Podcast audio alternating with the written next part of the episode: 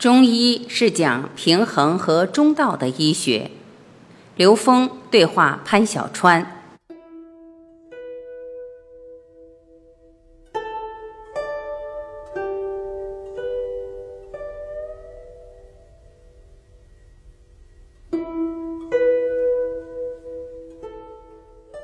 双螺旋是整个宇宙不变的道的体现和规律。刘峰。用“螺旋”这个词最符合我们三维空间的微观描述。用螺旋来表达的时候，正好是三个自由度。螺旋运动正好是三个自由度的表达。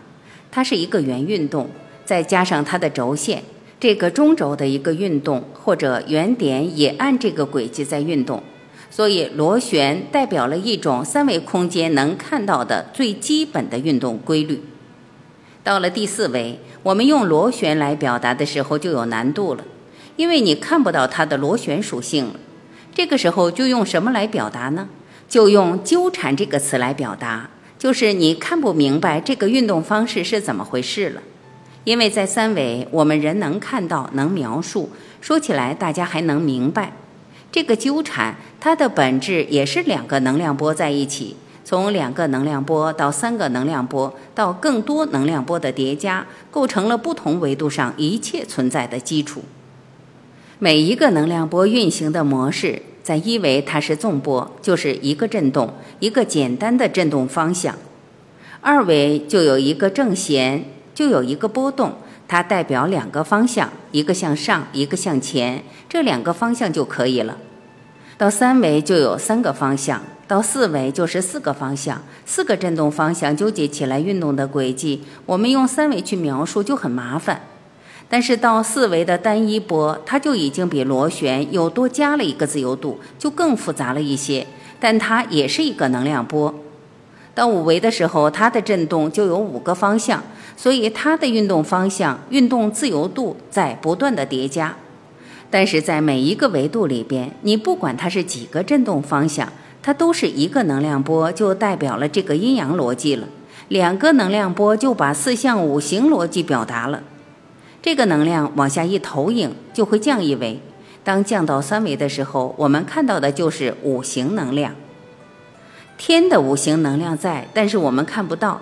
到了地，到我们这个时空里面，这个五行能量就可以呈现出现实中能够理解的能量结构了。这就是一个投影关系。当我们了解到投影关系的时候，可以帮助我们借一维、二维、三维的逻辑理解更高维度。所以，一维符合两仪、四象、八卦的叠加关系，符合道生一、一生二、二生三的逻辑关系。到了二维也符合，到了三维还符合，到四维也符合。而在纵向上就有一个投影关系，对同一个能量属性，比如五行能量属性。在四维的五行能量属性存在于我们的情志里面，我们的潜意识里面也有这种能量分布。潜意识的情志能量投影到我们三维空间，当这个能量产生在更高一维，产生了这种能量的偏性和纠结的时候，它就会对应我们三维空间投影出来的病。所以说，最难治的病是心病，因为心病是在内在的。但是你通过调心能达到治病的效果。中医是讲平衡的医学。潘小川，刘老师刚才讲到一个是中的问题，一个是螺旋南北半球不同的问题。我先从第一个问题中开始讲。古人选出了自然数的五和六这两个中数，古人称之为静数。净数有什么特点呢？就是它的平方或者几次方还是它本身。比如说五五二十五，六六三十六。中数的特点就是不管几次方，最后还是这个数。比如六，不管多少次方，最后还是六，这是中数的特点。而其他数没有这个特点。比如说七，七七四十九，八八六十四，它回不到本身。所以古人从这个数数上。对于这个中就有一个特殊的认识，而且认为中是最原始的状态，等它运动起来才有了阴阳。阴阳是发于中的，而我们中国人对中的认识是高于阴阳的。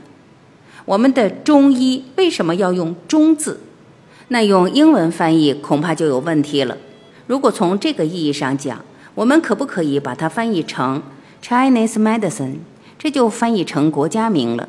假如我们翻译成 Central medicine，那现在就不用有什么韩医、日医、Oriental medicine 来和我们争这个名头，争不上。我们是以中讲平衡的这样一个医学。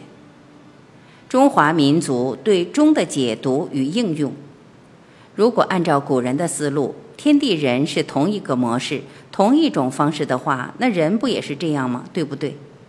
人吃东西变成能量，有了能量再去找东西，也就形成这么一个自我的能量变物质的一个循环。所以，这个中是非常重要的一个概念。中国人在哲学体系当中有中的概念。而其他哲学体系没有中的概念，要么是阴，要么是阳，要么是唯物，要么是唯心，反正不是黑的，就是白的。唯独中华民族的智慧集中在一个“中”字上面，所以我们才有自己的中庸哲学，才能够建立这个和谐社会。我们古人的思想实际上就是顺应天道的思想体系，一种指导人道的哲学体系。所以说，这是一个非常伟大的体系。它不但能够指导中医，其实它能够指导差不多所有我们物质的、能量的以及社会的总规律。正是因为有了这么一个总规律，才可以说中医本身就是自洽的。什么叫自洽的？因为所有中医合理的治疗方案或者理论都建立在这个道的上面，它们之间不会有冲突。如果有冲突的话，那就不自洽了。不自洽的东西，我们可以判断为是错误的东西。四大经典，当要让我总结的话，就是关于五和六的经典。比如说《内经》，就是关于五的学科。《内经》所阐述的完全以心脏为核心。那心脏是什么呢？大家想想，心脏不就是太极图的黑眼吗？换句话说，不就是真阴吗？大家看，真阴存在于阳当中，这就是心的特点。而且这个真阴又和对面那个白眼相对。